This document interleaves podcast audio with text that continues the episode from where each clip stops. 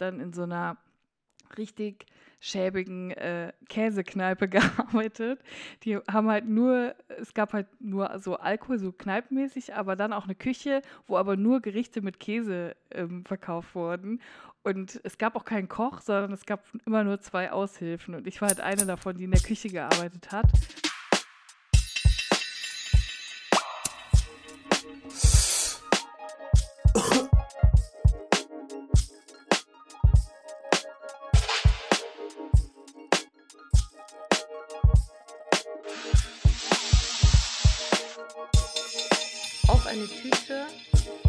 Fledermäuse von Haribo mit Julia Becker.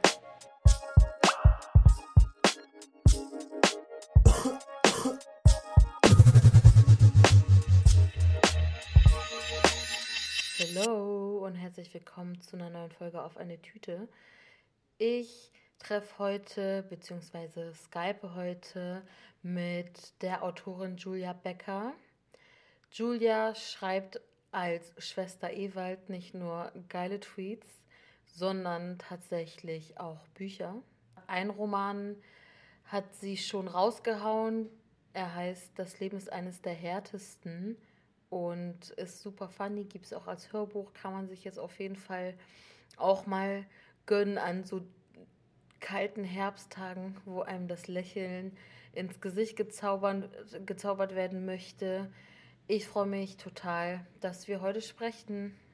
Julia, grüß dich. Grüß dich, Hengami. Ist so ein bisschen fake, so noch immer so den Smalltalk zu Ja. machen, weil wir haben gerade eben schon angefangen aufzunehmen und dann ähm, gab es ein technisches Issue. Ähm, das Meinerseits, muss man dazu sagen. ist aber nicht schlimm. Ich denke, wir haben alle mal solche Tage und so Herbst steht vor der Tür, da wird immer alles bisschen. Bist du schon vorbereitet auf den Herbst, Hengami? Mm, Ich habe äh, mir Regenkleidung bestellt. Also es ist so 50 Prozent, weil ich dann auch mehr rausgehen will und so durch Wind und Wetter. Ähm, ich bin jetzt nämlich ähm, 100 Prozent in Almania angekommen. Ich habe jetzt eine Fahrradtasche und jetzt habe ich mir noch eine Regenhose und Jacke bestellt. Und ja, wenn es gut läuft, werde ich mir noch Gummistiefel holen. Heftigst einfach. Ja, und dann lade ich so zum Linseneintopf bei mir ein. Hast du die Fahrradtasche so an der Seite vom Fahrrad, so Ganz am genau. Rad hinten? ja, Sau gut. Und die ist auch ähm, regenfest. ja. Mega geil. Dann hast du so Hefter und Ordner und so drin. Oder Oder Einkäufe. ja, nächste Folge ist dann so What's in your Fahrradbag? Und dann so, ist, äh, die, die Inhaltsangabe ist, geht dann so fünf Minuten, weil so viel reinpasst. ja. ja, Ähm, cool. Bist du so ein Fahrrad-Equipment-Person? Oder Nee, leider gar nicht. Man muss sagen, ich bin eigentlich immer voll gern Fahrrad gefahren und dann bin ich aber nach Köln gezogen und dann habe ich mal irgendwann in so einem optimistischen Moment habe ich mir dann auch mal ein ähm, Fahrrad gekauft, so ein gebrauchtes. Und dann bin ich, glaube ich, einmal zur Arbeit gefahren, was echt eigentlich nicht weit war. Das war irgendwie 800 Meter oder ein Kilometer. Okay, das ist sehr nah. Aber diese Strecke schon allein hat mich dermaßen gekillt, dass ich danach das Fahrrad nicht mehr angefasst habe. Es war wirklich der Tod. Ich finde das so, es sind extrem viele Fahrradfahrer in, in Köln unterwegs und die Fahrradwege sind sehr schlecht ausgebaut und teilweise fährt man dann so mal auf dem Bürgersteig, mal auf der Fahrbahn und die Leute machen immer mega Stress, also so gefühlt für mich, als äh, ich fahre mal so gemütlich so ein bisschen durch die Gegend mäßig. Und ich finde, die, auch diese Leute, die immer so auf so Rennrädern fahren, die waren dann immer so aggressiv und haben dann immer so Druck gemacht, so schneller, schneller. Und ich war schon so nass gespitzt, nur Angstschweiß vom Mhm. Straßenverkehr. Da habe ich so gesagt, okay, den Stress tue ich mir nicht mehr an. Ich liebe das, irgendwie Fahrrad zu fahren auf einem Feldweg, wo irgendwie weit und breit kein Mensch ist und ich einfach so rumradeln kann, so durch den Wind. Aber ich finde es in der Stadt, finde ich es echt verdammt stressig. Und dann habe ich es einfach aufgegeben. So, jetzt fahre ich nur noch, wenn ich mal irgendwo im Urlaub bin oder sonst wo im Grün. Ich finde es auf jeden Fall verstehen. krass, wie du äh, durch Berlin radelst. Das ist doch heftig, oder? Ich sag mal so, es gibt ein paar Fahrradwege, die sind cool. Es gibt ein paar Fahrradwege, die sind be- beparkt, nicht Existenz, bebaut Ja. oder einfach dangerous. Ich habe ja in Freiburg studiert und da gab es halt eine ganz andere, ähm, ein ganz anderes Fahrradspur-Game. Da gab es auch so Abbiegerspuren für Fahrräder und so. Das ist krass. Ja, Ja, ich habe das einmal gesehen, ich war einmal in Kopenhagen und das ist auch immer so, äh, jeder schwärmt immer von Kopenhagen, weil äh, die sind da so fortschrittlich und so. Aber es war halt echt krass zu sehen, die hatten dann einfach eine eigene Fahrbahn, also wirklich richtig breit, wie so eine Autobahn für FahrradfahrerInnen, dass die halt schneller von A nach B kommen und gar nicht erst auf die normale Straße müssen. Das fand ich so faszinierend, einfach auch auf so Brücken und so, komplett neu gebaut einfach. Es ist einfach so eine, ja, die werden halt einfach so mitgedacht. Das finde ich total geil. Ja, ich finde auch, ich finde es auch, eigentlich ist es ein Skandal, dass FahrradfahrerInnen so marginalisiert werden auf eine Art. Na, was Ja. heißt marginalisiert? Das ist halt einfach lebensgefährlich, wie teilweise so ähm, die Straßen gebaut sind. Ja. Ja. Ja, du siehst ja auch irgendwie an jeder fünften Ecke so ein Gedenkfahrrad, so ein weißes stehen, wo mal wieder irgendjemand gestorben ist. Ja, ganz normal, wenn du so mit dem Fahrrad einfach durch die Gegend fährst, friedlich wie du bist, dass du halt einfach auch einfach ein Todesrisiko eingehst. So. Und das ist für mich einfach auch so Sinnbild Deutschland, Autonation. Wir müssen jetzt mal hier äh, die dummen, naiven Fahrradfahrer wegdrängen von der Straße. Das ist auch schon wieder so. Äh, Ja. seit ich in Berlin lebe, habe ich auch mehr so Ehrfurcht, würde ich sagen, vor Autos, weil vorher so in der Kleinstadt oder auch in Freiburg, wo Autos einfach nichts zu melden haben, war ich halt immer so, ja, also ich fahre, wie ich Bock habe, so fette Kopfhörer drauf und über Rot fahren und hast du nicht gesehen, was sollen die denn machen? Mich umbringen? Dann habe ich so, mich so umgeguckt, war ich so, ja, actually Ja. genau das. Ja. Das ist es, was sie wollen. Oh Ja. Mann.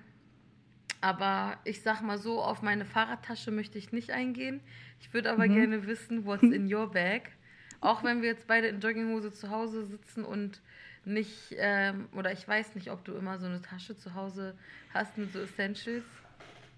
Also bei mir ist so das Problem, ich bin extrem picky bei Handtaschen und ich kann mich einfach ganz schlecht auf eine Tasche festlegen, weil ich finde, man kauft sich dann so eine und die muss dann aber auch irgendwie zu allem passen und auch irgendwie für alle Eventualitäten ähm, stimmen von der Größe, vom Format, vom Umhängen und so. Und man, also ich bin dann lieber so, dass ich mir so eine richtig geile Tasche kaufen will. Das Problem ist einfach, dass ich keine finde. Das heißt, ich habe also faktisch gar keine richtige aktuell. Und ich benutze immer so die klassischen äh, Jutebeutel, die man so überall bekommt. Und ich aber auch nicht den einen, weil ich halt auch, wie gesagt, keinen schönen habe, sondern einfach immer nur die, die gerade da sind. Was auch irgendwie zur Folge hat, dass in jedem Beutel irgendwas drin ist und das auch teilweise an eklig grenzt, was ich da drin wiederfinde. Aber es ist halt einfach für mich nach wie vor das, das praktischste Ding, dass du halt einfach alles reinwerfen kannst. Alles passt rein, vom Laptop über keine Ahnung was. Kannst du dein Geld reinwerfen und so. Und niemand denkt auch, dass da irgendwas Wertvolles drin ist. Niemand klaut dir deinen äh, Jutebeutel. Und ich finde es irgendwie, ähm, bis jetzt habe ich noch nichts Besseres gefunden, muss ich ehrlich sagen. Und deswegen nehme ich einfach Beutel. Aber da drin sind halt einfach, in jedem Beutel sind eigentlich die gleichen Essentials. Von Taschentüchern über Kugelschreiber, über Sudoku, ganz wichtig. Neulich habe ich auch mal in einem noch so eine Waffel gefunden, aber es sind so diese extrem haltbaren Waffeln, die so einzeln verpackt sind, diese dicken belgischen Mhm. Diese Waffeln. belgischen. Ja. Und dann dachte ich erst so, oh, ist ja eklig. Und dann dachte ich so, nee, Moment, das ist ja noch gut. Und das ist halt auch geil, wenn man dann wieder so was wiederfindet, womit man nicht gerechnet hat. Ja, aber eigentlich habe ich nicht die Tasche. Ich habe einfach nur ganz viele ähm, Jutebeutel, die alle mal gewaschen werden müssten. Das Ding mit Jutebeutel waschen ist aber auch, die werden dann so winzig. Ja. Ich habe so, ich hatte ähm, so, als ich, äh, ich habe mir früher so ein Missy-Magazin Jutebeutel, bevor ich dort gearbeitet habe und nur so fern war, mäßig bestellt. Und irgendwann war er voll schmutzig, weil ich ihn jeden Tag überall hingetragen habe. Habe ihn so gewaschen, kam er raus, sehr klein, so A5-Größe plötzlich. Da habe ich das einfach so ausgeschnitten und auf meine damalige Jeansweste so als Backpatch getragen. Aber nicht schlecht, nicht schlecht Ja. recycelt auf jeden Fall. Ja. Aber das ist so ein bisschen disappointing, wenn man nicht drauf eingestellt ist. Ja, stimmt. Aber hast du dann keinen neuen bekommen? Irgendwie nicht. Vielleicht sollten wir mal einen Aufruf starten, dass Also, es dir neuen gibt. naja, Vielleicht auch einfach so DIN A1 oder so, dass du den einmal waschen kannst und dass er dann DIN A4 ist. Das ist so quasi den Shrink schon so mitdenken. ja. ja. Das Ding ist, als ich dann bei Missy angefangen habe, gab es den Beutel nicht mehr. Da gab es nur noch so, ich sag's offen, hässliche.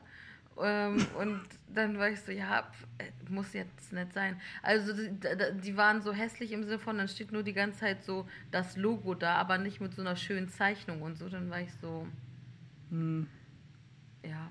zu basic. Für mich war das davor ein Piece of Art. Deswegen. ja, das war auf Ja. jeden Fall meine It-Bag damals. Wo Mhm. wir jetzt auch schon zur nächsten Kategorie kommen, nämlich der It-Bag. Da geht es aber zum Glück, du musst dich jetzt nicht für Taschen entscheiden. Du hast ja schon angedeutet, ähm, hast jetzt keine Dream Bag. Wobei, ich würde, bevor wir zu It-Bag gehen, dich fragen, gibt es eine Tasche, die du übelst geil findest, die du dir aber nicht leisten kannst, die deine Everyday Bag sein könnte?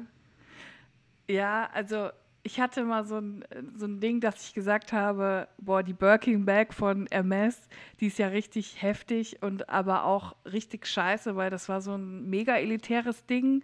Und ich kannte die von Gilmore Girls, habe ich das erste Mal gesehen, dann habe ich das hab mich so reingegoogelt und das waren ja wirklich nur so Arschlochleute, die so eine Tasche hatten. Und ich finde, dass die so seit ein, zwei Jahren wieder voll geht, seit Cardi B die halt in allen Farben hat, finde ich die halt irgendwie mega nice. Und ich würde die auch gern haben, aber die kostet, glaube ich, keine Ahnung, 20.000, 30.000 Ja. oder so. Also richtig krank.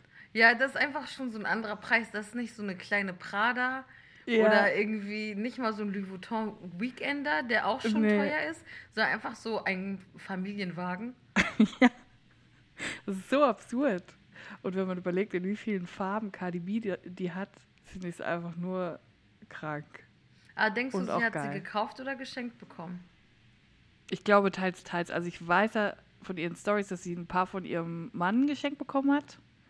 Und ich glaube, Hermes ist auch so ein bisschen da involviert in die ganze Geschichte. Aber ich kann mir auch so vorstellen, dass sie sich vielleicht zwei, drei selber gekauft hat. Ja. Es sind ja auch Investitionen, ne? Ich habe nicht mal Ja, gehört, dass die auch, also die werden so richtig teuer dann nochmal. Das finde ich auch so krass. Also, Ja. Da hast du da schon irgendwie so deinen Schmodder reingeschmiert und dann ist das aber trotzdem irgendwie eine Wertanlage. Ja.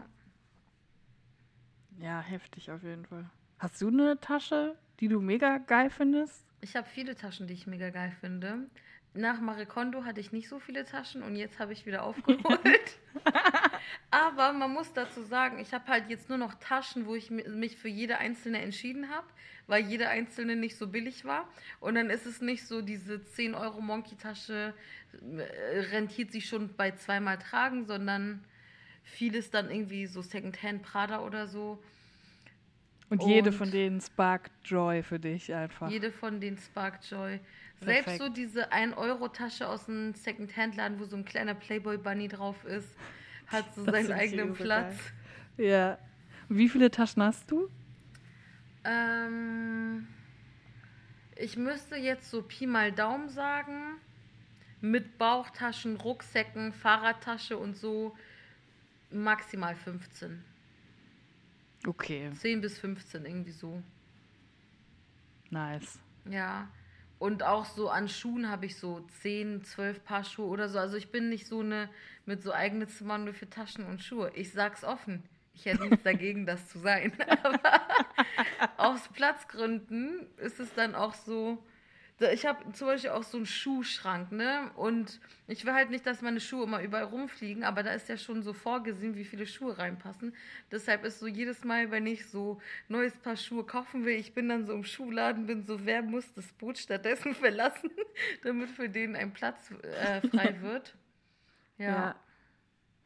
Boah, Ich habe irgendwann so von einem halben Jahr oder von einem Jahr ungefähr habe ich Klamotten ausgemistet und alles, äh, was ich nicht, nicht oft trage, irgendwie äh, gespendet und so, weil ich so dachte, boah, das kann nicht sein.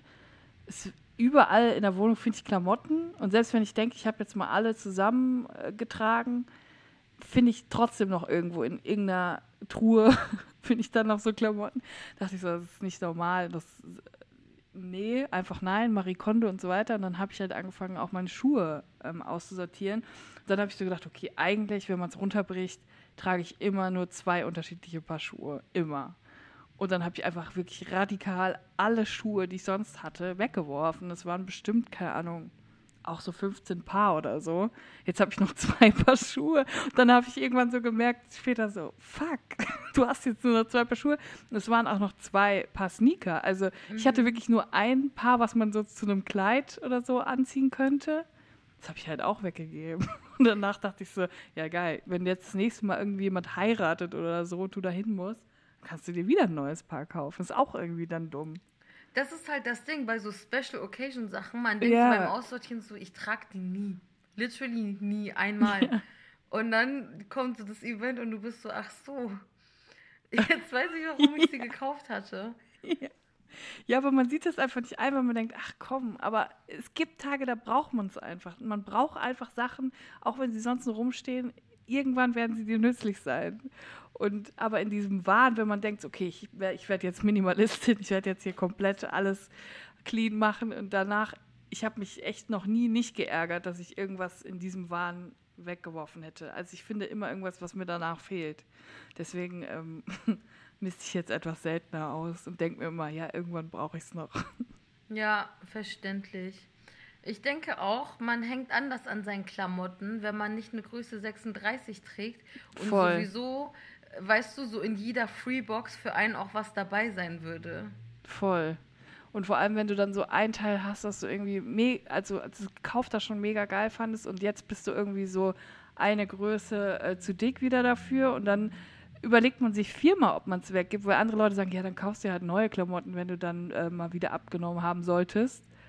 Aber das, du findest das Teil nicht nochmal. Es, es gibt die Sachen nicht oft und vor allem nicht bei vielen Anbietern so. Du musst dich halt einfach extrem beschränken und wenn du einen Teil hast, was du mega gern magst und das passt dir nicht mehr, dann ist es ein halber Weltuntergang, weil meistens gibt es nicht dann vier Jahre später nochmal irgendwo anders. Das ist einfach nicht so.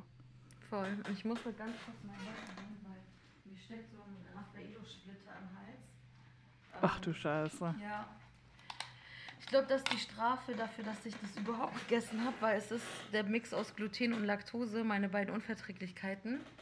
Ah, ich habe auch Laktose. Ich hatte auch immer Laktose, jetzt kam Gluten dazu. Das Ding Ach, ist, wenn ich weniger Gluten esse oder kein Gluten esse, vertrage ich mehr Laktose, weil die Härchen im Magen sind dann nicht so abgefuckt vom Gluten und können das Laktose, äh, die Laktose besser abfangen.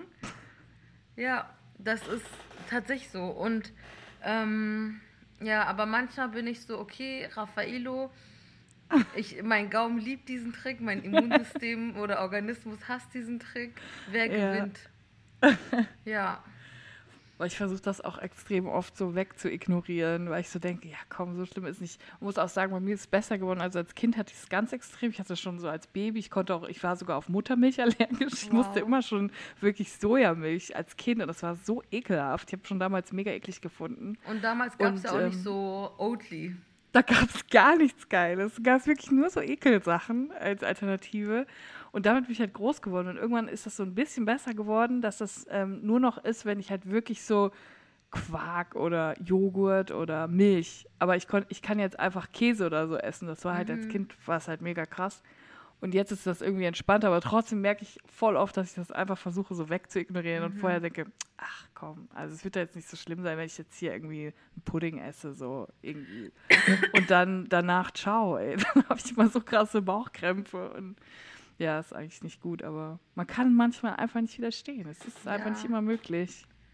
Ähm, ja, da kann ich einfach nur sagen, life is for living. also, du musst dann manchmal auch äh, den Preis zahlen und ja, drauf scheißen. Ja. ja, kommen wir dann ähm, wirklich mal zu Itback, weil ich habe jetzt so, ich wollte eigentlich nur so einen kleinen Schlenker machen. Jetzt sind ja. wir doch die Runde um den Block gegangen, was die extra Meile. Ist, die extra Meile, aber es war eine schöne Meile, weil wir hatten ja beide Sneaker an. Haben wir sonst nichts. Genau, aber wen oder was feierst du? An Taschen jetzt aber nicht. Bitte? An Taschen meinst du jetzt nicht, sondern nee, genau, Leute. genau, so grundsätzlich Leute, Dinge. Boah, ähm, das ist gerade so schwierig, weil gerade im Moment ist es so eine Zeit, wo man so wahnsinnig die ganze Zeit mit negativen Sachen konfrontiert ist, negativen Leuten, wo man sich einfach nur denkt, okay, es gibt kaum noch, äh, es ist natürlich einfach nur Wahrnehmung, wenn man denkt, äh, die Mehrheit der Leute wäre irgendwie durchgedreht, was natürlich nicht der Fall ist. Aber man wird halt zugeschüttet mit, ähm, mit richtiger Scheiße. Und ich denke mir die ganze Zeit so, Scheiße. Ähm, man braucht dann wirklich so seinen kleinen Kreis von Leuten, die man sich festhält, um das Ganze irgendwie zu überstehen. Und ich bin auch echt, ich muss echt sagen, ich bin jetzt nicht so die optimistischste Person, die immer sagt, äh, das Glas ist halb voll und hey, das Leben ist geil, sondern ich kann mich da auch mal richtig reinsteigern in den ganzen Müll so. Deswegen ist es echt schwer gerade zu sagen. Ich, Im Moment feiere ich einfach total, ähm, dass ich ein Zuhause habe, wo ich gerne bin, auch während der ganzen Corona-Zeit und dass ich halt einfach dieses Privileg habe, dass ich eine Wohnung habe, in der ich mich sehr wohlfühle und ähm, wo ich genug Platz habe vor allem und äh, ich bin halt gern zu Hause und auch gern einfach mit meinem Freund oder alleine. Das finde ich cool. Ich feiere meine Badewanne. Ich feiere Leute wie dich, die irgendwie öffentlich die Klappe aufmachen. Miri, Cash Miri feiere ich mit ihrem Podcast über ähm, Psychothematik. Plus eins. Ähm, dann natürlich weiterhin wie immer Margarete Stokowski Ultra seit Jahren und die ist wirklich so eine Konstante, wo ich sage, boah, ich bin so froh einfach, vor allem bei so einem Medium wie Spiegel, das ist so wichtig, dass es so ein Ding ist, wo jemand wie Margarete was sagen kann. So. Und ich finde, das, das gibt mir einfach Hoffnung so in diesen düsteren Zeiten. Ja, ansonsten, ja, ich weiß nicht. Ja, wie gesagt, ich halte mich halt so ein paar an den paar guten Leuten fest so und versuche zu sehen, okay, aber die sind auch noch da und es geht weiter und die komplett äh, die Verschwörungstheoretiker, Corona-Sache und so sind, das ist zwar mega krass und mega schlimm und alles, aber die sind trotzdem nicht die Mehrheit. Das darf man auch nicht vergessen. Ja, für die Einordnung für die der Leute, die die Folge hören, wir nehmen am 2. September auf, also ein paar Tage nachdem es diese 30.000 Personen Demo im Berlin gab, wo äh, ReichsbürgerInnen, EsoterikerInnen, UmweltschützerInnen und andere rechte Gruppierungen sich zu so einem deutschen Mob zusammengetan haben und durch Berlin gegen die Corona-Restriktionen demonstriert haben. Und mir ging das auch so vorhin, ich habe die ganze Zeit so diese Debatte gelesen auf Twitter und sonst wo, diese ganzen schockierten Leute und ich war so, Leute, warum seid ihr schockiert über etwas, was angekündigt wurde, das passieren wird? Ja, also ich, ich bin ja auch nicht schockt, wenn ich irgendwie freitags ja. auf Super RT 2015 einschalte und ein Familienfilm kommt. also und ähm, dann habe ich aber zwei Texte heute gelesen. Ähm, und zwar einmal die Zeitkolumne von Milikiak und einmal die Spiegel von, äh, also Spiegel Online-Kolumne von Margarete Stokowski. Und ich war so, yes, zweimal Stimme der Vernunft. Klar müssten es die migrantisierten Frauen sein, die dann hier wieder so äh, die ganzen Hot Takes ja. retten. Ja, aber das ist echt so. Wenn es die beiden nicht gäbe, es wäre düster. Es wäre wirklich düster. Man muss es wirklich so sagen. Äh, ja, vor allem, ich habe auch im, ich sag jetzt mal, entfernten Verwandtenkreis jemanden, der auf dieser Demo war. Und es ist wirklich sehr hart. Also es ist, man denkt immer so, ja, das sind die und ich bin aber jemand anderes und ich grenze mich klar von den Leuten ab. Aber wenn du dann plötzlich so jemanden in der Familie hast, dann bist du so hart damit konfrontiert und ich muss sagen, zum Glück niemanden aus, aus meinem engsten Familienkreis, weil die würden es zum Glück nie tun, aber ähm, es ist dann doch jemand in der Familie. Und da muss man erstmal drauf klarkommen, wenn es jemand ist, von dem du denkst, die ist vernünftig und ähm, hat studiert, Bachelor, Master, ähm, kann mit Leuten umgehen und so. Und ähm, die geht dann auf eine Demo und demonstriert irgendwie zwei Meter neben den krassesten Neonazis, die den Reichstag stürmen ähm, dann musst du damit erstmal umgehen. Und das war einfach für mich, ich finde das einfach emotional so belastend, weil du halt nicht an, du kannst halt gar nicht diskutieren mit den Leuten. Und es wird ja auch immer gesagt, so das Schlimmste, was man tun kann, ist dann einfach ähm, abzublocken oder nicht mehr mit den Leuten zu reden, nicht zu widersprechen und so. Aber ich finde, es ist so hart, immer wieder das Gespräch zu suchen mit jemandem, der einfach die einfachsten Fakten nicht anerkennt. Du kannst dich ja auf nichts einigen mit dieser Person, egal was du sagst. Alles ähm, ist im Prinzip gar nicht wahr, weil sie ihre eigene Wahrheit kreiert haben. Und das ist einfach wie in jeder anderen Sekte und was weiß ich auch, sondern es fehlt einfach diese Basis. Und das finde ich halt so, da redest du halt einfach wie gegen eine Wand und da kannst du halt auch nicht viel erreichen. So. Und dann, ja, musst du dann damit leben, dass du es nicht schaffst, an so eine Person ranzukommen. Und das finde ich einfach so belastend.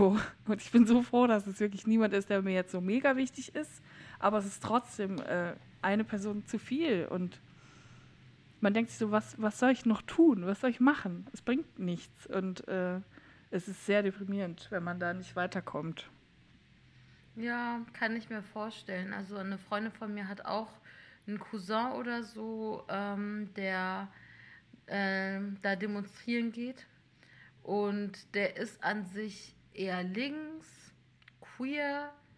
Also so, weißt du, so ist nicht unbedingt der Typ, ähm, den du dir so stereotyp neben dem Reichsbürger auf einer Demo vorstellen würdest. Und da gibt es aber so verschiedene Leute in der Familie, die auf ihn einreden und es hilft alles nichts. Aber vielleicht ist es, äh, also ich fand das dann zum Beispiel da cool, dass es nicht nur meine Freundin war, die da mit ihm in Kontakt war, sondern dann auch nochmal andere Verwandte mit eingestiegen sind. Ja, voll. Ja, ich habe, glaube ich, so ein bisschen das Problem, dass ich da so alleine auf weiter Flur bin, weil irgendwie alle sagen so, komm, das bringt doch nichts. Mhm. Und ich denke so, Leute, das kann, das kann nicht die Antwort darauf sein, weil das ist genau der große Fehler, den wir gerade machen. Ich habe auch am Wochenende, ähm, habe ich es auch bei Instagram gepostet, der Tweet von Marina Weißband, die gesagt hat, ähm, die Nazis, die auf den Stufen vom Reichstag mit der Reichsflagge stehen, sind nicht die, die immer Angst machen, sondern die Bürgerlichen, die da hinten stehen mit einem Peace-Zeichen auf dem äh, T-Shirt und einer Pride-Flagge zehn Meter neben den Nazis und die Bürgerlichen, die da mitmachen, die sich selber niemals als rechts bezeichnen würden, aber ähm, ohne Probleme mit denen mitmarschieren. Und das ist eigentlich das, was ich auch mega creepy finde. So. Und das sind genau die, denen wir jetzt widersprechen müssen, weil das ist, glaube ich, der, der, schlimmste Fehler, den man machen kann, ist, dass die Bürgerlichen sagen, so, ähm, ja, komm, Recht sein ist auch eine Meinung. Also mhm. wir, alles ist irgendwie okay. So, nein, das ist nicht okay. Und ja, ich finde das eine sehr gruselige Entwicklung irgendwie. Aber auch nicht überraschend. Also wie du schon gesagt hast, es ist null überraschend, weil es hat sich alles schon die ganze Zeit abgezeichnet und es war mit großer Ankündigung. Und irgendwie wird da ja nicht so richtig was getan, was irgendwie so, pff, ja. Ja, also auch so genau die Kombo an Leuten, die zusammengekommen ist, weil viele sind so, das ist voll bunt, krass, ja. Rainbow Flag und dies und das. Und man denkt, so hast du die Diskurse oder, oder überhaupt so die, die, diese Melange namens Querfront irgendwie mal mitgekriegt, ja. weil die ist schon eine Weile around. Also Jutta Dittwood hat viele Bücher geschrieben, haben wir auf Twitter schon gelesen und eins davon in den 90ern über Querfront. Ja. Ähm, deswegen ist es jetzt nicht so, dass es so irgendwie nur im Killerpilze-Forum irgendwie stand und kaum jemand wusste davon. Es war schon so ziemlich public. Ja. Ja. Es wäre eigentlich auch so die nächste Frage, so Emotional Baggage, was schleppst du mit dir rum? Da du aber bei der It-Bag schon so sehr Belasto-Themen rausgepackt hast, kannst du sagen, okay, das war jetzt das. Du bist aber natürlich immer auch dazu eingeladen zu sagen, nee, jetzt kommt so die OG-Belastung. Nee, das ist auch eigentlich so das Belastung-Thema Nummer eins, was mich gerade so umtreibt. Ich glaube, sonst geht es mir eigentlich total okay und so. Und ähm, das ist aber was, was mich, glaube ich, sehr beschäftigt, einfach jeden Tag. Und das kann ich auch nicht abschalten. Es geht einfach nicht. Aber ja, es hilft ja nichts, ne? Also, Show must go on. ja, ich meine, äh, ich frage mich auch, wie geht es so, also, ne, wenn jetzt irgendwie Verwandte, ich sag mal, gecancelt werden mhm. ähm, oder der Kontakt abgebrochen wird, wie man es eigentlich so bis vor ein paar Monaten immer genannt hat. Ähm, also wie geht das dann weiter? Kommen die dann irgendwann so zurück und sagen so, yo, ich hab's eingesehen? Oder ist da auch so die Scham so groß, dass man dann so, selbst wenn sie es einsehen, dass sie dann so denken, ich will aber nicht, dass äh, meine Cousine Julia denkt, sie hatte recht mit ihrem besserwisserischen mhm. Gelaber oder so. Das ja. ist, also das frage ich mich auch, aber da kannst du ja jetzt, also was willst du da sagen? Du kannst jetzt auch nicht so paternalistisch so sagen, hey, wenn du irgendwann es dir anders überlegst, du musst dich nicht schämen, so ja. steck deinen Stolz weg, du kannst immer zu mir kommen. Das ist halt auch das Problem, wo ich auch manchmal denke, vielleicht mache ich es auch einfach falsch, weil ich kann nicht dieses, ähm, ja, diese, dieser, dieser Freikristen-Spirit, weißt du, so, mhm. hey, du bist gut so, wie du bist und ich kann deinen Schmerz verstehen und ich weiß, du bist traurig und äh, deprimiert und aussichtslose mhm. Situation mhm. wegen Corona und du hast jetzt irgendwie, verdienst gerade weniger Geld und alles ist scheiße, aber falls du mal jemanden zum Reden brauchst, dann komm zu mir und so. Ich glaube, daran fehlt es mir einfach schon an dieser ähm, Social Worker- Attitüde, dass ich irgendwie so auf die Leute zugehe, sondern ich werde halt einfach richtig sauer. Und ich glaube, es ist halt auch einfach ein Problem, weil du damit halt nicht weit kommst. Aber ich habe es einfach auf ein, eine lange Zeit mit so Fakten und versucht irgendwie so ein bisschen ruhig ähm, zu reden. Und irgendwann werde ich aber einfach sauer, wenn Leute halt einfach ähm, die grundlegenden Basis für, Basics für einen Diskurs nicht verstehen, obwohl sie irgendwie Bachelor, Master haben und älter sind als ich. Ähm, da, ich werde da einfach zu sauer. Ich muss das, es ist wahrscheinlich auch einfach nicht gut, wenn eine Person wie ich mit so Leuten redet, weil ich einfach zu sauer bin, weil wahrscheinlich müssen die mit Samthandschuhen angefasst werden und es muss gesagt werden, wir finden eine Lösung für dich, wie du trotz Corona ähm, Vollzeit arbeiten kannst und dein Geld kriegst und alles wird gut. Aber ähm, ich denke halt einfach, Leute, die Pandemie trifft nicht nur euch, sondern auch andere Leute. Und ich bin im Gegensatz zu ihr ähm, Risikogruppe. Und für mich ist das alles nur halb so geil, draußen zu sein. Und ähm, mir fehlt dann irgendwo einfach das Verständnis. Bei mir hört das halt auf. Und ich bin dann einfach nicht soft genug, glaube ich. Das müssen dann andere machen. Ich glaube, mir wird es genauso gehen wie dir, ehrlich gesagt. Also ich finde es dann auch schwer irgendwie, also ich, oder ich finde es ehrlich gesagt gefährlich, dass irgendwie erwartet wird, dass man, vor allem wenn man so gefährdet ist von dieser Person, was du ja bist, weil wenn die sich das irgendwo catcht und dir ins Gesicht hustet, so ja. muss nicht schön enden leider und dann, dass du dann zu ihr sagen sollst, hey, ich habe Verständnis für dich, so was ja. für Verständnis, so ja, und das ist halt so ein grundlegendes Problem, weil ich glaube, da kommt man einfach nicht zusammen. Man kommt sowieso schon nicht zusammen, aber das erschwert es einfach noch so. Und ja, ja, ich weiß auch nicht weiter, wie das alles, wie das funktionieren soll. Ich weiß es nicht. Keine Ahnung. Das ist müsste alles sehr de depro. Müsste eigentlich so ein Guide geben, wie du. Ja. Es gibt ja sowas, so wie du mit deinen rechten Verwandten umgehst, aber das sind ja nicht mal so Classic also klar, ne, wie nennt man jetzt Leute, die mit Rechten demonstrieren gehen, aber Leute, die jetzt, sag ich mal, ähm, ja, mir fehlt das Wort nicht ein. Nazi-positive bürgerliche Mitte, würde Amina Aziz ja. sagen. Also ja. was sagst du denen? Und gerade bei so VerschwörungsideologInnen, die dann ja nicht deine Fakten hören wollen, weil sie ja ihre eigene Reality so sich im Kopf so zusammengebaut haben. Ja. Ja. Ich hoffe auf jeden Fall, dass ähm, deine Angehörige irgendwie das Licht sieht und ich meine ein anderes Licht. ja. ja, ich hoffe das auch. Das ist so auch so mit ein Grund, warum ich einfach will, dass diese Pandemie jetzt endlich mal vorbei ist. So, es ist mir egal, dass ich Mundschutz tragen muss oder irgendwie wenig Leute treffe oder so. Ich bin eingeschränkt, aber das ist okay. Es geht uns immer noch verdammt gut so im, im Vergleich. Aber ich will einfach, dass diese Leute äh, keinen Grund mehr haben, auf die Straße mit Nazis zu gehen. So. Ja. Einen Grund haben sie sowieso nicht, aber für sie ist es ein Grund. So. Für sie reicht es aus, dass sie im Supermarkt ähm, Mundschutz tragen müssen, dass sie morgen mit Ma Nazis auf die Straße gehen und ähm, ich bin sehr froh, wenn diese Leute wieder im Büro sitzen, im Bezirksamt und äh, im Fitnessstudio arbeiten können und ähm, wieder was zu tun haben. Weil, ja, ich habe das Gefühl, es, wird nicht es werden nicht weniger Leute mit der Zeit. Und wir müssen da alle sehr aktiv gegensteuern, dass das nicht komplett kranke Ausmaße nimmt. Ich denke halt auch so, ganz ehrlich, wie viele Corona-Maßnahmen gibt es denn noch? Also Kontaktsperre ja. ist ja vorbei, Mund- und Nasenschutz ja, aber tragen auch voll viele nicht konsequent. Also niemand wird irgendwie, äh, kommt irgendwie ins Gefängnis, weil er U-Bahn fährt ohne Mund- und Nasenschutz. Ob es jetzt cool ist, ist was anderes, aber so. Ähm, und gut, es gibt keine Großveranstaltungen, aber wie oft bist du vorher auf Sean Paul-Konzerte gegangen, dass die jetzt dir fehlen irgendwie? Und, Komplett. Ja, und ich, meine Befürchtung ist halt, okay, Corona ist irgendwann vorbei und die Leute gehen vielleicht back to normal, vielleicht nicht, aber was ist dann der nächste äh, so äh, der Auslöser. nächste Auslöser oder so Anlass, dass sie da wieder zusammenkommen, weil das hast du ja auch bei Pegida irgendwie schon gehabt, dass es ja. eben so die netten NachbarInnen von nebenan sind dann auch irgendwie dort. Ja, ja komplett. Ja, es nervt einfach. Also ja, es ist einfach. Ich habe das vor allem, meine Schwester wohnt in Frankreich, in Südfrankreich, und das war halt wirklich, also das war halt ein Lockdown, was da passiert ist. So, die war halt einfach in ihrer Wohnung.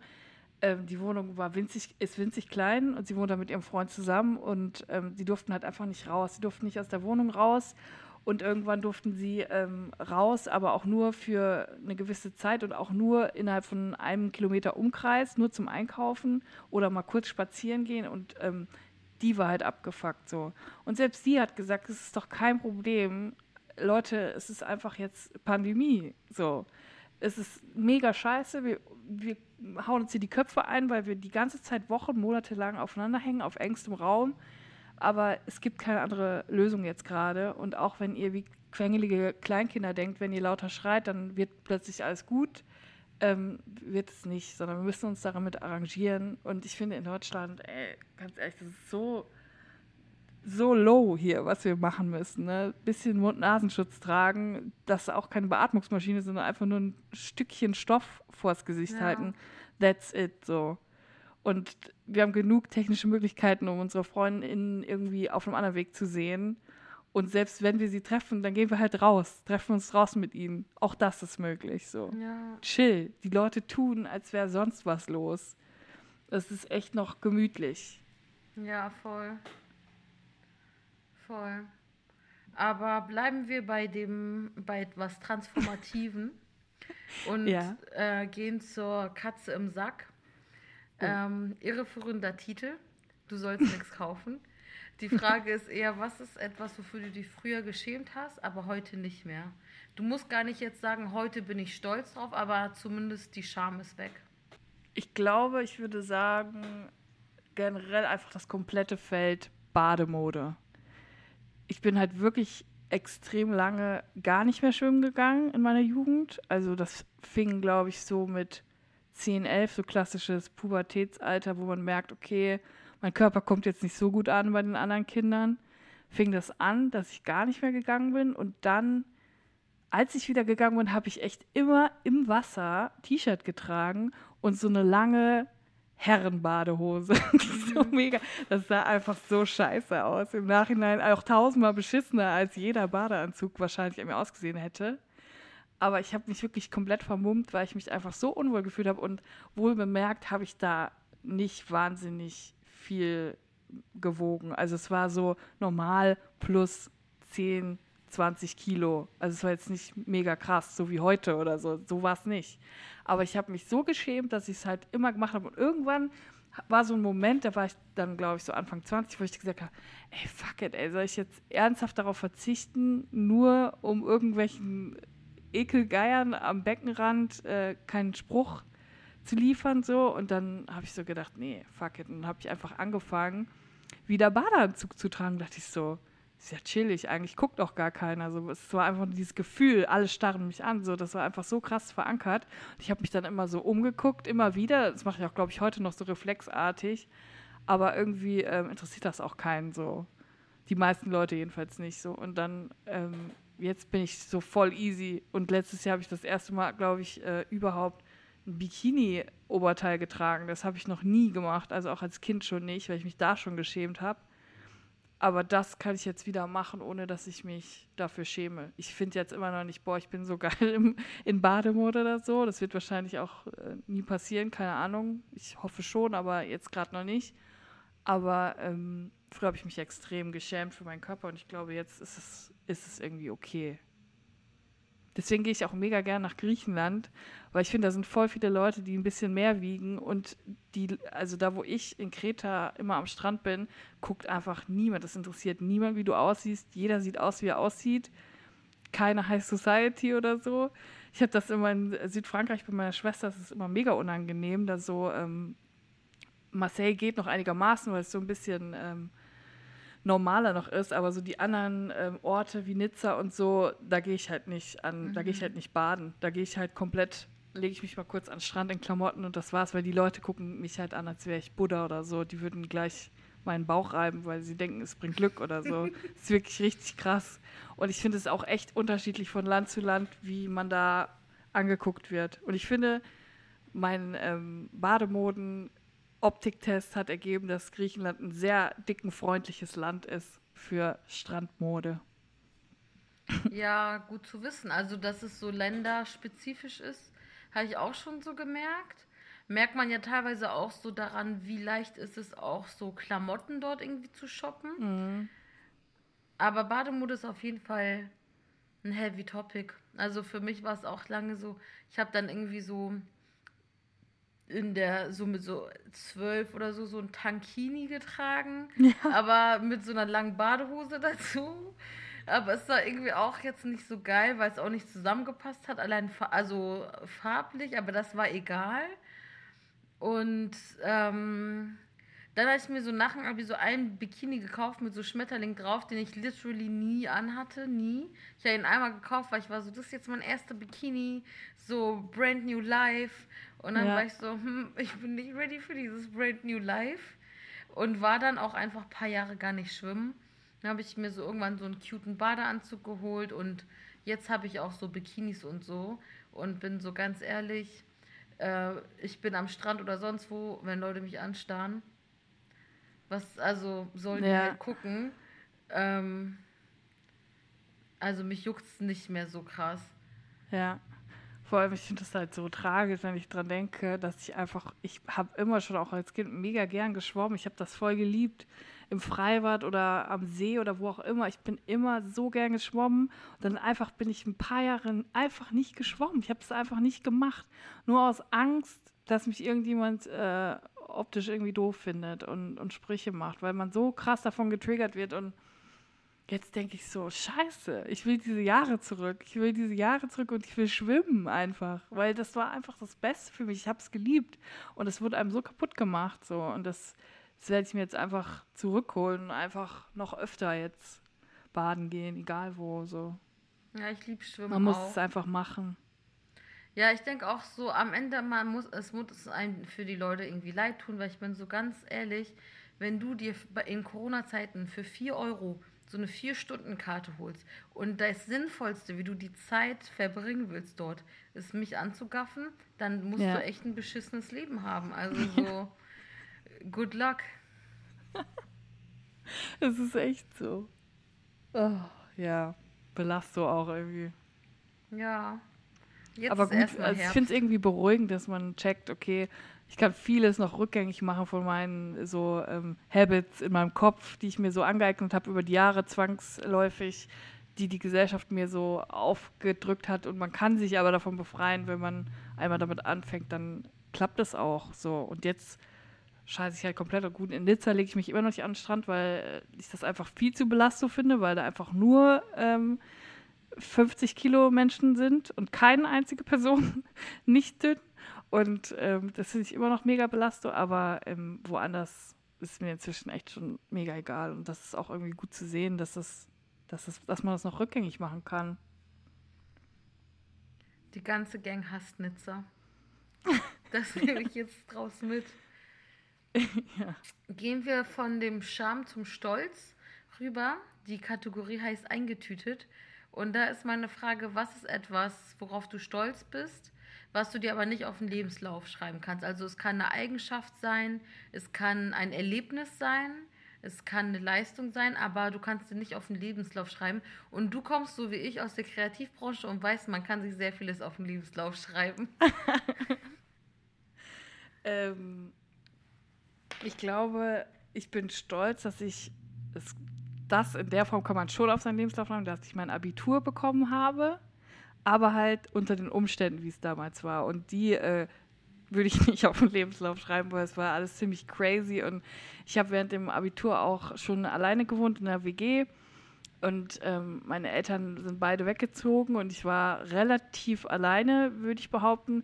Jetzt war ich auch nicht ähm, psychisch so mega auf dem Damm. Also ich war so ein bisschen am Struggle, weil alles so, oh Gott, was passiert, mein Leben, alles ist total verrückt. Und ich musste dann halt auch arbeiten, weil ich halt, wie gesagt, in der WG gewohnt habe und habe dann in so einer richtig schäbigen äh, Käsekneipe gearbeitet.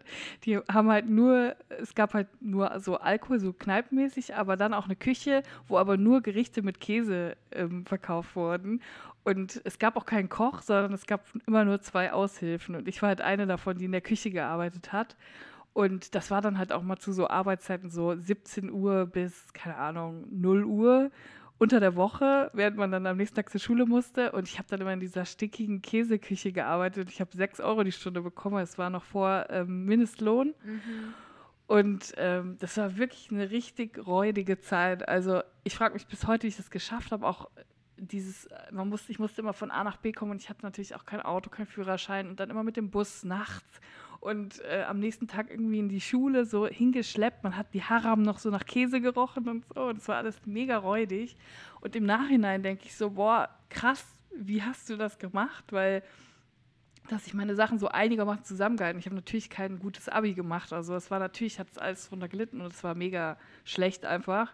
Aber ich habe es noch irgendwie so gerade eben geschafft und das kann man halt keinem erzählen, aber es ist halt einfach so, ich denke mir immer so, boah, im Nachhinein jetzt komplett krass, dass ich das geschafft habe.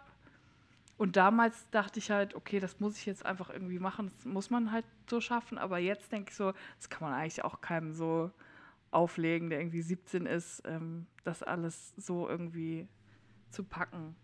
Und ja, ich glaube, darauf bin ich bis heute noch ein bisschen stolz. Ja. Das lasse ich gelten, auch wenn es auf den Lebenslauf kommt. Nee, auf jeden Fall. Ja. Wir sind auch, glaube ich, gleicher Jahrgang. 91? Ja. Sehr gut. Ja, deswegen, ich kann mir dann so vorstellen, okay, das muss dann ungefähr gleiche Zeit gewesen sein, wie ich auch Abi gemacht habe und sozusagen, was danach gekommen ist und so. Ja. Ja. Wir kommen auch schon zu unserem äh, Finale und zwar die Schultüte. Ähm, was würdest du anderen mit auf den Weg geben? Also du kannst es dir vorstellen als eine metaphorische Schultüte, kann auch ein Jutebeutel sein, wenn das für dich irgendwie greifbarer ist. Und du kannst quasi so eine Goodie-Bag machen aus Sachen, wo du sagst, okay, das möchtest du Leuten mitgeben. Ist abstrakt, es kann ein Song sein, es kann auch eine Maxi-CD sein, es kann auch ein Snack sein, ein Ratschlag. Boah, das finde ich echt schwer. Ja, weil Leute sind, ja, Leute sind irgendwie unterschiedlich und jeder braucht auch irgendwie andere Sachen.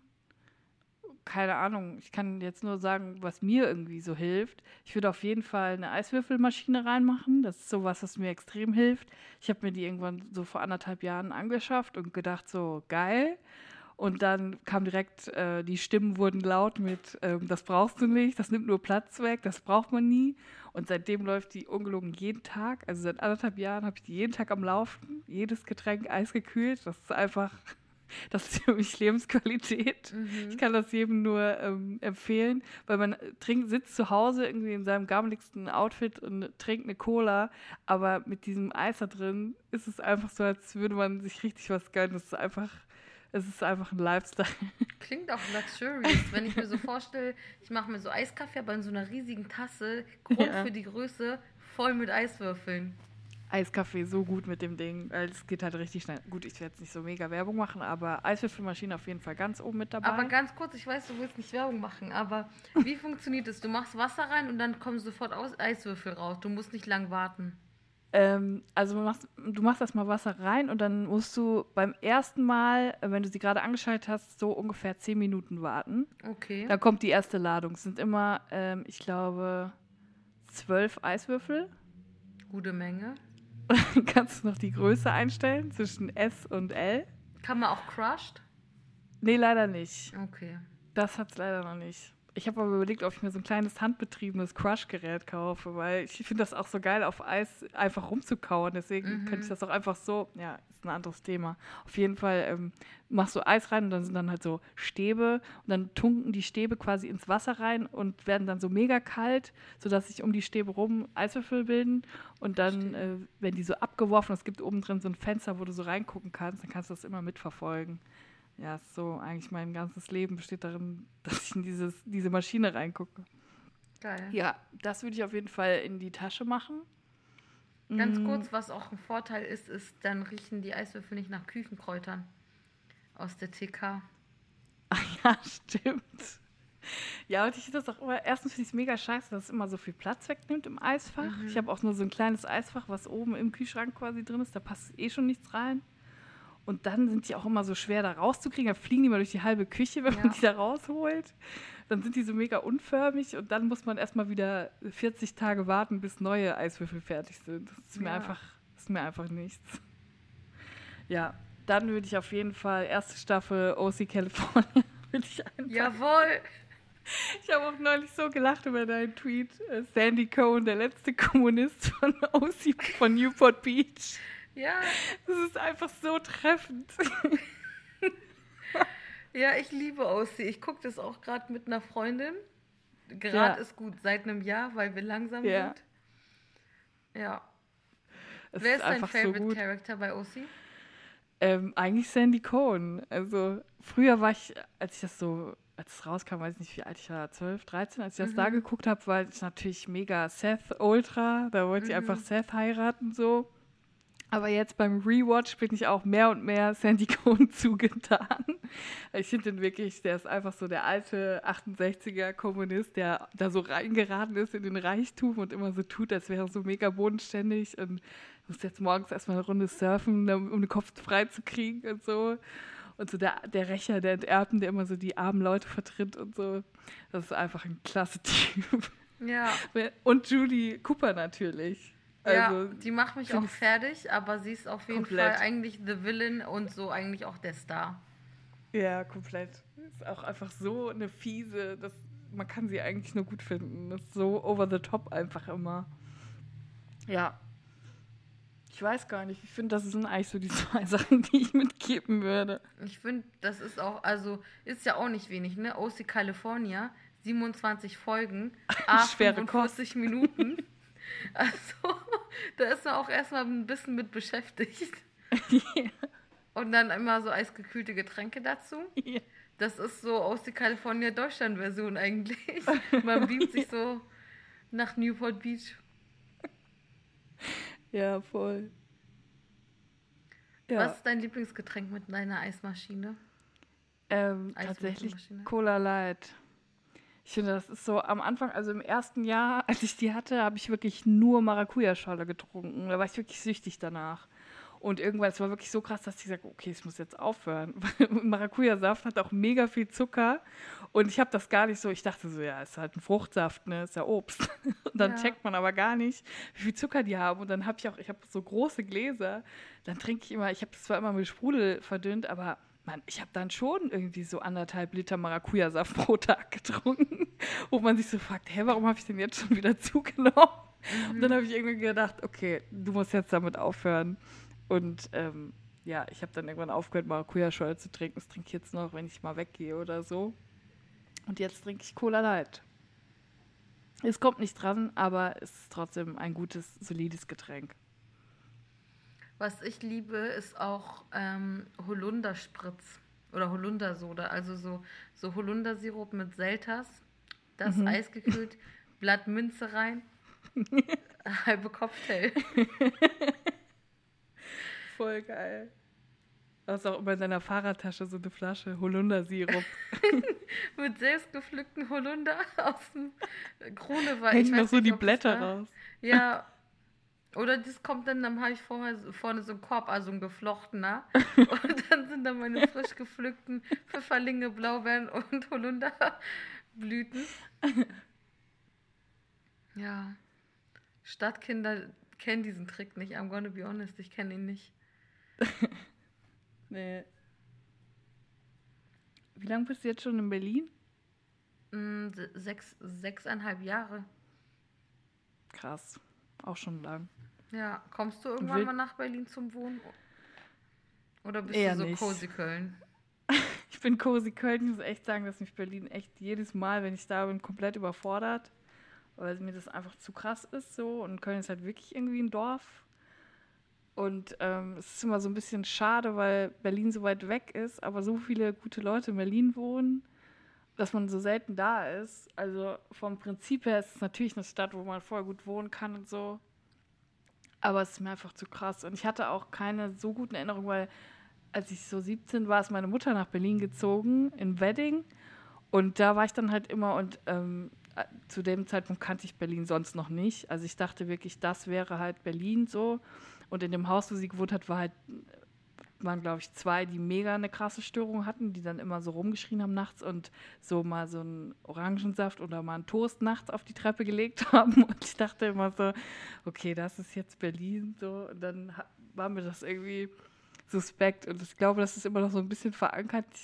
Und äh, es ist mir einfach ein bisschen zu krass. Keine Ahnung, ich bin da noch nicht so richtig warm geworden finde, es ist auch okay, das zu sagen, weil ich denke so, es, also es gibt ja Gründe, warum nicht alle Menschen in Berlin wohnen. Weil, also, man, ich, ich mag nicht so diese Arroganz von so, ja, Berlin, alles andere ist so kacke, weil ich denke so, ja, es funktioniert für unterschiedliche Leute unterschiedlich. Ja, vor allem, ich denke halt so, gerade als Person, die ab und zu mal so wirklich mit Depressionen zu kämpfen hat oder Antriebsschwierigkeiten, finde ich Köln schon echt herausfordernd, weil das ist auch schon eine Großstadt. Aber Berlin ist halt einfach dreimal Köln so. Und ähm, wenn ich, also wenn ich in Berlin mal war und ich habe mich mit jemandem getroffen, den ich kannte, dann war das immer so, ja, wir treffen uns in einer Stunde. Und dann musste man, okay, dann ist man jetzt eine Stunde unterwegs, um diese Person zu sehen. Und wenn ich da wohnen würde und wüsste, okay, ich muss jetzt zu einer Person, die in einem anderen Stadtteil wohnt und ich muss jetzt dreimal umsteigen und mit äh, zwei verschiedenen äh, Öffis fahren, dann, äh, keine Ahnung, ich glaube, ich würde das einfach komplett fertig machen. Ich würde dann einfach gar nichts mehr machen und noch im Umkreis von 200 Meter leben. Oder du holst eine geile Fahrradtasche, schöne Kay, Regenhose und bist bei Wind und Wetter mit dem Fahrradmobil. Wobei gut, der Angststress wird unter der Regenjacke nicht unbedingt, das begünstigt ihn das nicht. Das finde ich halt mal. heftig, ja. Ja, das kann man halt auch nur machen, wenn man so ein bisschen die Gefahr liebt. Dann kann man mit dem Fahrrad in Berlin rumdüsen. Ja, a little bit dangerous, wie Ariana Grande Fierce. singt. ja. okay, Julia, es war ja. richtig nice mit dir. Ja. Ähm, alle anderen, schön, dass ihr dabei wart. Wir hören uns nächste Woche. Tschüss. Das war der Podcast auf eine Tüte. Der Jingle wurde von Neda Sanae, aka Nedalot, produziert. Konzept, Produktion und Redaktion sind von mir, Hengame Yakubi Farah.